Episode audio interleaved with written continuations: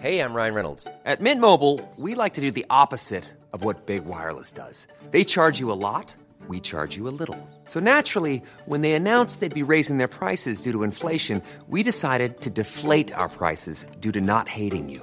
That's right. We're cutting the price of Mint Unlimited from $30 a month to just $15 a month. Give it a try at mintmobile.com slash switch. $45 upfront for three months plus taxes and fees. Promo rate for new customers for limited time. Unlimited more than 40 gigabytes per month. Slows. Full terms at mintmobile.com.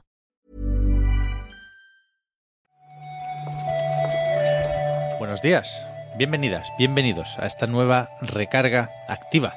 Hoy es miércoles, hoy es 1 de marzo y vamos a comentar un día más la actualidad del videojuego con Marta Trivi. ¿Qué tal, Marta? Hola Pep, pues estoy contentísima porque hoy vuelve nuestro señor Baby Yoda. Es verdad que hay Mandalorian hoy, ¿no? Claro, tío, claro. Es que yo, yo no sé cómo esto no era una fecha destacada en todos los calendarios del mundo. Pero eso, dentro de nada ya tendremos el timeline, por ejemplo, de Twitter lleno de GIF del Grogu. Podremos meternos en Tumblr a ver más GIF del Grogu. Entraré en Reddit y veré fotitos del, del Grogu. Es la felicidad. Yo, yo no sé qué voy a hacer, ¿eh? que no parezca esto un anuncio de Disney Plus, aunque ahí podéis ver Bluey, ya lo sabéis. Pero yo no recuerdo ni cómo acabó la segunda temporada, Marta, ni sé eh, qué hay que saber del libro de Boba Fett que aguanté 15 minutos viendo Es que el libro, del, el libro de Boba Fett no hay que verlo, hay que ver los dos últimos episodios porque sale, sale mando. Pero no te pueden hacer un resumen al empezar Seguro. la tercera temporada. Sí, ¿no? Seguro que te lo hacen, segurísimo que te lo hacen. Yo no lo no te lo puedo confirmar porque no vas a dar día libre. Bueno, para, pero esto es trabajo. Comprobar si hay resumen. lo puedes colar como horas, horas de curro. Digo, por ahora te digo en un ratito. Si queréis hacer un podcast del Mandalorian, yo creo que eso también le puede gustar a la gente. Yo, yo creo que sería Too Much Pedro Pascal. Sí, un poco Too. Much Pedro Pascal. Yo todo lo que no sea Final Fantasy XVI, Marta, te diría que me da un poco igual, ¿eh? Uf, vámonos.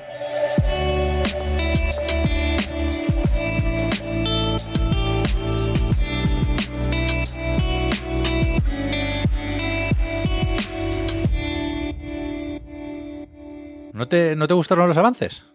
Tengo que interpretar eso como un, como un soplido. No, no, no, no, perdón, me gustaron los avances, pero Ah, no vale. me gustaron las noticias que, que salieron después con el Yoshida. Ah, bueno, espérate, es que tú vas a querer jugarlo en la Steam Deck. El Final Fantasy ¡Claro! XVI. Pues claro, Na- tío. Nada más y nada menos. Anda ya. Anda ya. Es verdad que un montón de medios pudieron probar el juego. Hubo presentaciones en Londres y en Nueva York. Alguna harían también en Japón. Y, y nosotros no hemos podido jugar, no tenemos el avance, pero sí hemos estado viendo lo bien que pinta el combate. Y de algunas entrevistas con el productor Naoki Yoshida, ha salido, no sé si nueva información, pero sí algunas aclaraciones que yo creo que pueden ser útiles, precisamente pensando en esto que decías, Marta, de cómo y dónde jugar a- al juego. Dice él que a pesar de que efectivamente hay un contrato de exclusividad temporal de seis meses, lo hemos visto en la letra pequeña de algún tráiler, eh, en ese tiempo no les da tiempo de preparar la versión para PC. Es decir, perdón, que me lío. El titular es Final Fantasy XVI para PC, si sale, que seguramente sí, no será medio año después de la versión de Play 5. Claro, aquí de forma efectiva lo que tenemos que pensar es que si esperábamos jugarlo en PC en este 2023, pues que no lo esperemos, porque por lo menos hasta el 2024 esto no va a estar listo. Eh, no, no hay que ponerse, está bien que lo hayas dicho, Pep, porque he visto ya gente preocupada interpretando sus palabras como que no va a estar disponible en PC. Simplemente es que no va a ser el día que acabe la exclusividad, va a estar ahí ya disponible.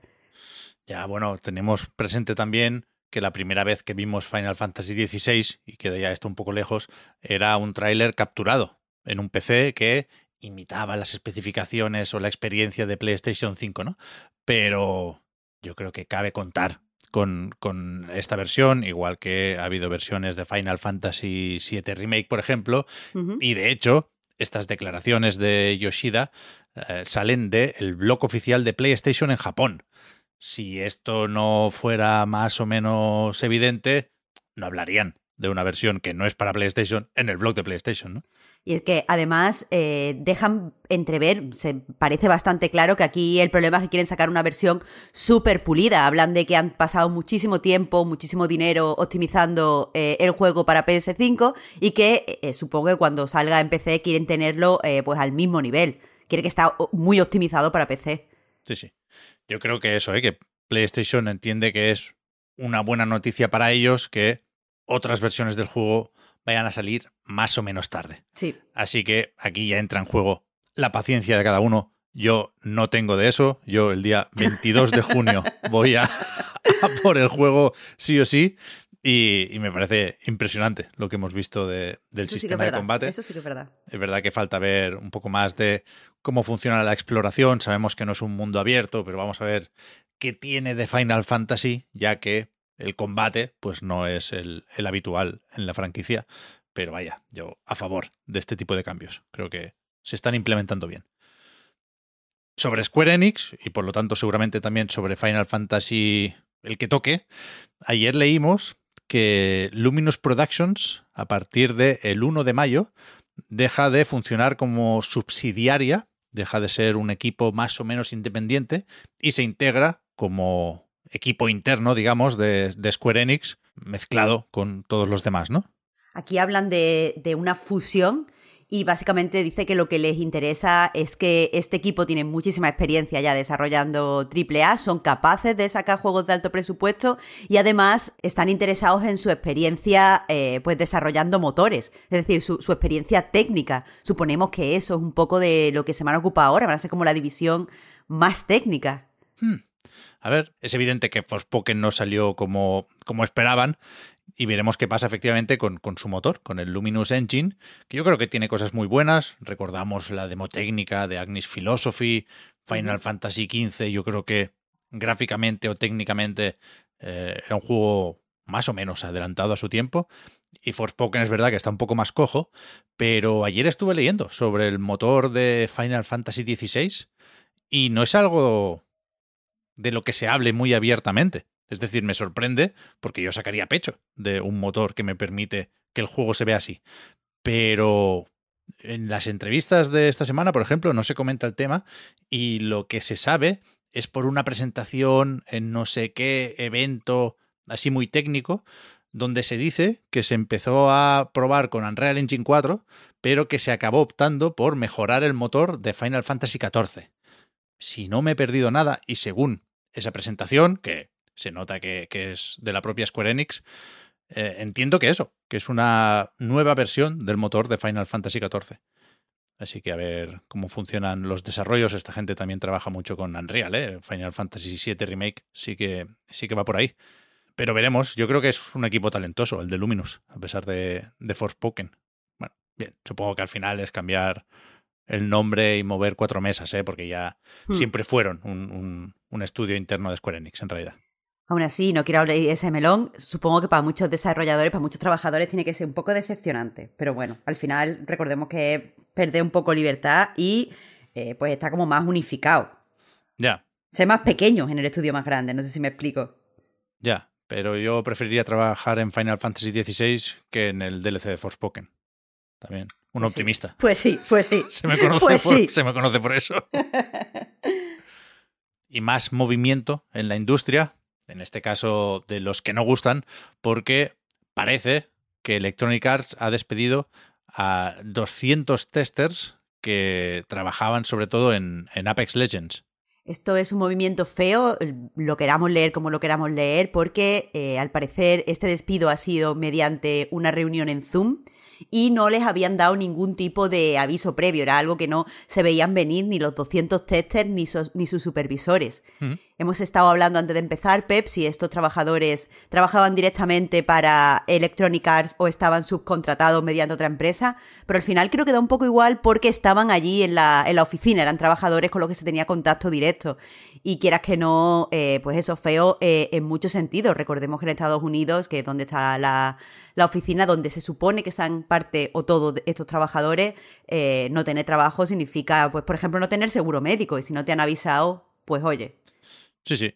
Electronic Arts trabaja mucho con estos contractors que llaman en inglés, pero es verdad que, al final estaban en estas oficinas de Baton Rouge, en Louisiana, y, que por lo que comentan en Twitter los que seguramente no deberían hablar de esto, pero están lo bastante enfadados como para saltarse eh, contratos de confidencialidad, dicen que básicamente han desmantelado esa oficina, que ahí no queda nadie y desde Electronic Arts, sin reconocer específicamente esos despidos ni hablar de números, sí hablan de un equipo más global y remoto para, para hacer estas labores de, de control de calidad a partir de ahora. No sé si tiene algo que ver también, desde Kotaku especulan con la posibilidad de que esto esté relacionado con la cancelación de eh, Apex Legends para móviles y de aquel Titanfall que al final Mm. se va a quedar en nada, pero joder, 200 testers son muchos testers. ¿eh? Y encima la forma de hacer las cosas. Sí, sí. Mm, esto mal, mal, Sí. Y para terminar, o casi, porque después hay un apunte rápido más, eh, ayer vimos de parte de IO Interactive, los de Hitman, los que están también con ese juego de James Bond 007, que todavía no hemos visto, enseñaron un poquitín solo de su próximo proyecto, por aquello de intentar atraer empleados, ¿no? Y resulta que esto es un RPG de fantasía online. Cuando dices que nos mostraron un poquito, en concreto lo que nos mostraron es una imagen y nos hablaron un poco de las referencias que tienen, que todas son pues relacionadas con la fantasía más clásica, lo que mucha gente llama alta fantasía y por lo que creo lo que podemos esperar aquí pues elfos, enanos, eh, guerreros y este tipo de, de cosas. Aquí lo, lo interesante es que parte de este juego evidentemente se va a desarrollar en Barcelona porque eh, al parecer en IOI cuando tienen un proyecto lo desarrollan en todos los estudios, no se dedica por ejemplo un estudio a James Bond, otro estudio a Wall of Assassination, sino que hacen como partes de todos los juegos en todos sitios, así que, que bueno, es medio proyecto local. Copenhague, Malmo y Barcelona, ¿eh? Bromeaba yo ayer con lo de que no te puedes equivocar al elegir ciudad. Me gustan mucho estas tres. Es verdad, en Copenhague es increíble. Sí. Y Malmo es muy alegre. Yo estuve allí también en un- unas semanillas. Malmo la hostia, sí, sí. Y Barcelona, pues bueno, la tenemos más vista, pero está bien también. A mí me gusta mucho Barcelona. Barcelona, a lo mejor. Está bien, está bien. A ver, a ver, ¿eh? yo tengo más ganas de ver James Bond que, que más fantasía medieval, Sí. pero, pero me mola. IO Interactive, tengo ganas de ver también que sale de aquí. Lo que decía del, del apunte final es que han vuelto a cambiar, vale ya, ¿eh? La fecha de estreno de la película de Super Mario, que estáis volviendo locos a los niños. Bueno, a los niños, a los niños. Seguro que te refieres a los niños. Pero vaya, también te digo, han cambiado el, el estreno, lo han hecho en 60 países, pero muy poco, porque al fin y al cabo lo que ha pasado es que se ha adelantado dos días. Estaba prevista para el 7, ahora la veremos el 5. Eso es una alegría para los niños y los no tan niños. En realidad sí, pero pasamos del viernes al miércoles, que es medio raro, pero es verdad que es durante Semana Santa, así que a la chavalada le da un poco igual. Claro, es que supongo que eso es lo que ha pasado, que han visto que en ciertos países eh, pues es más fácil que la gente vaya en miércoles a que vaya en viernes, porque es Viernes Santo, y han dicho, bueno, pues para atrás. Va a ser increíble esto, ¿eh, Marta? Que no sé, ¿eh? No, no, no sé. no- no me dejéis caer con esto. A ver, a lo mejor va, va a estar bien. O sea, el, el tráiler este de llama y te hace el servicio el Mario y el Luigi y tal está gracioso. Pero es que seguro que eso es el principio de la peli y después no tiene nada que ver, ni el humor es así, ni nada. Entonces, yo no me quiero emocionar, Pep. No me quiero emocionar. Yo creo, o sea, yo quiero que salga algún Minion. Si, si no, han ¿eh? hecho funcionar el crossover con los Rabbits, lo de los Minions se hace solo. Bueno, como, como salga un Minion, yo, yo interpongo denuncias. No sé a cómo ni, ni en qué base, pero denuncia. Lega- legalmente mi peso caerá en personas, porque eso me parece ofensivo. Discurso de odio que aparezca un Minion. Un pequeño Minion. Bueno, los Minions son fascistas, pero bueno. Ya- esto ya lo hemos hablado. Es verdad, es verdad. En fin, mañana más, mañana más. Como siempre, vamos a ver qué sucede hoy en el loco mundo de los videojuegos y en 24 horas regresa la recarga activa para hablar de todo eso. Muchas gracias, Marta, por haber comentado la jugada. Hablamos ahora. Muchas gracias a ti, Pep. Hasta mañana.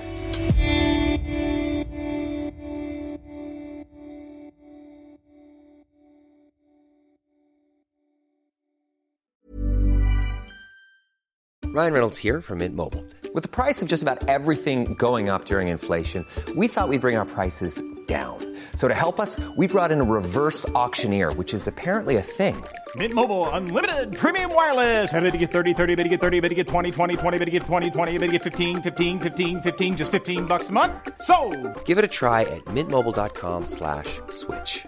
$45 upfront for three months plus taxes and fees. Promo rate for new customers for limited time. Unlimited more than 40 gigabytes per month. Slows. Full terms at mintmobile.com. Hi, I'm Daniel, founder of Pretty Litter. Cats and cat owners deserve better than any old fashioned litter. That's why I teamed up with scientists and veterinarians to create Pretty Litter. Its innovative crystal formula has superior odor control and weighs up to 80% less than clay litter. Pretty Litter even monitors health by changing colors to help detect early signs of potential illness. It's the world's smartest kitty litter. Go to prettylitter.com and use code ACAST for 20% off your first order and a free cat toy. Terms and conditions apply. See site for details.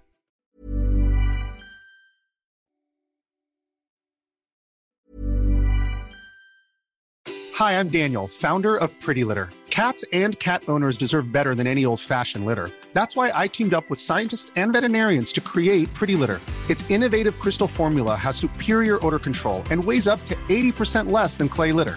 Pretty Litter even monitors health by changing colors to help detect early signs of potential illness. It's the world's smartest kitty litter. Go to prettylitter.com and use code ACAST for 20% off your first order and a free cat toy. Terms and conditions apply. See site for details.